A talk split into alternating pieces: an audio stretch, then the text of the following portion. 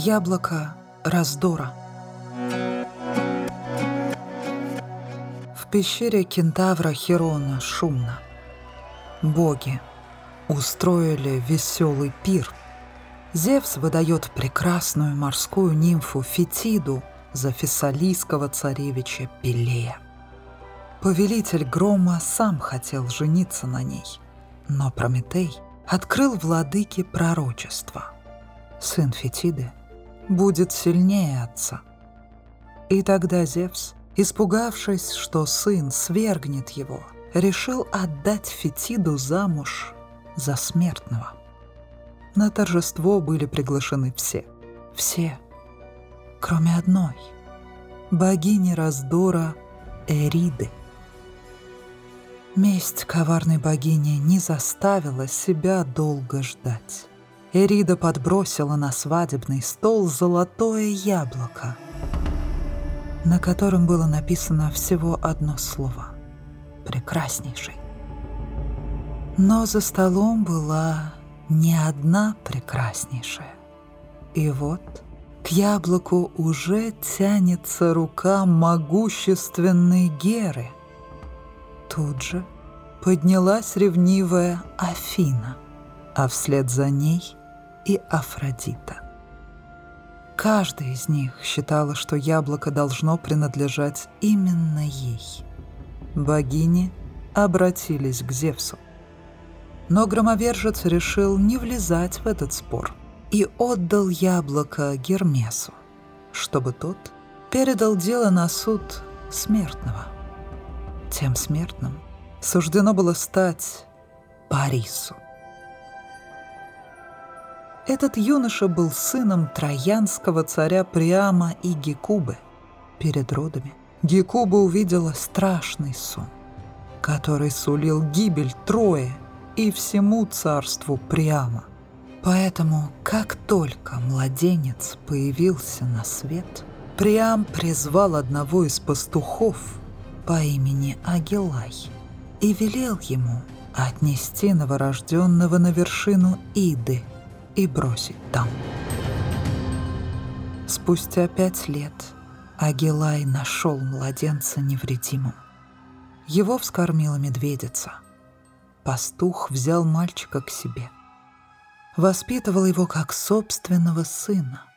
Жизнь его была тихой и размеренной.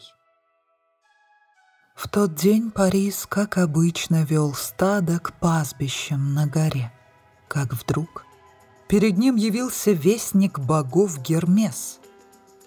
Он вложил в руку смертного золотое яблоко и исчез. Следом предстали три ослепительной красоты женщины.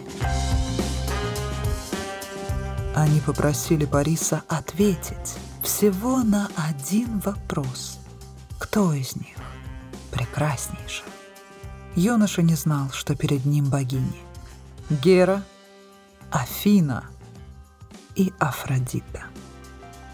Первой к молодому человеку приблизилась Гера и сказала, «Если ты отдашь это яблоко мне, я дам тебе силу и власть и сделаю царем над Азией и Европой». Парис уже был готов отдать яблоко Гере, но тут заговорила Афина. «Если ты присудишь яблоко мне, я сделаю тебя непобедимым воином. Ни один меч не сможет ранить тебя. Ты станешь величайшим среди великих героев и мудрейшим из мудрецов». Парис уже было сделал выбор. И вот к робкому юноше приблизилась Афродита. Она ласково взглянула на Париса – с улыбкой взяла его за руку и сказала, «В обмен на яблоко раздора я обещаю сделать тебя величайшим любовником. Тебе достанется Елена, самая красивая из всех смертных женщин». Парис был настолько очарован, что рука будто сама отдала золотое яблоко с надписью «Прекраснейший Афродите». Та развязала свой волшебный пояс, способный сделать любого неотразимым, и отдала его Парису. С тех пор богиня красоты и любви стала верной защитницей и помощницей Париса. Она его не обманула. Богиня велела юноше плыть в далекую Спарту, где жила Елена, названная людьми прекрасной.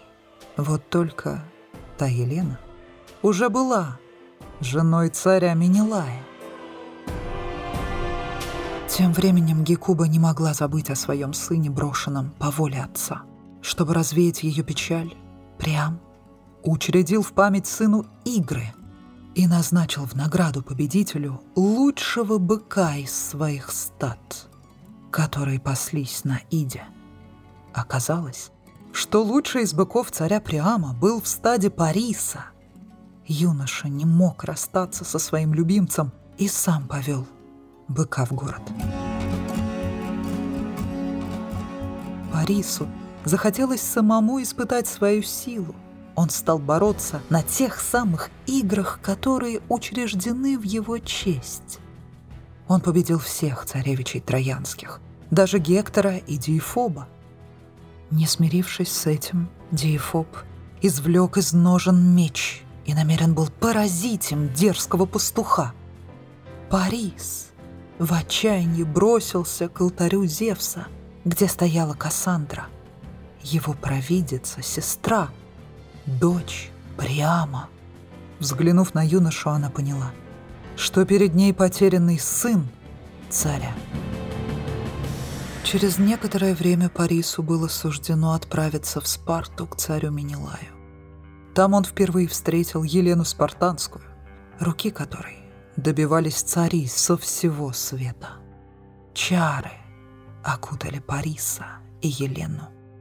Кажется, они не задумывались о последствиях. Менелаю необходимо было ехать на Крит. Уезжая, он попросил Елену заботиться о гостях. Воспользовавшись отсутствием мужа, Парис выкрал Елену и увез в Трою. Корабль быстрее ветра плыл к Троянским берегам. В открытом море его остановил могучий бог Нерей. Он предсказал гибель Парису и всей Трое. Но Афродита успокоила беглецов. Тем временем Минилай, вернувшись, уже допрашивал слуг в поисках жены.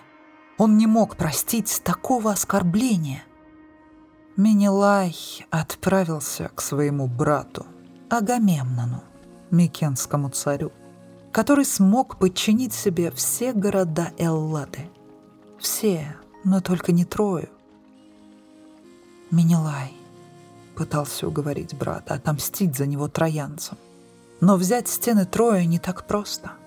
Их строили сами боги. Аполлон и Посейдон. А на Олимпе в это время спорили Зевс и Гера, которая обвиняла во всем случившемся Афродиту. Афина и Гера возненавидели богиню красоты и всю Трою. Они вступили в сговор, чтобы разжечь смертельную ненависть между людьми и заодно отомстить за равнодушие самому Зевсу.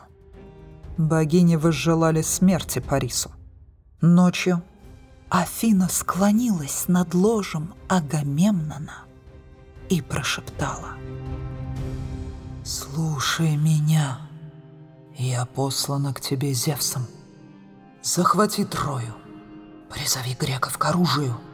Эта победа станет вершиной твоей славы. Проснувшись, царь Микен Агамемнон принял решение. Так началась Троянская война.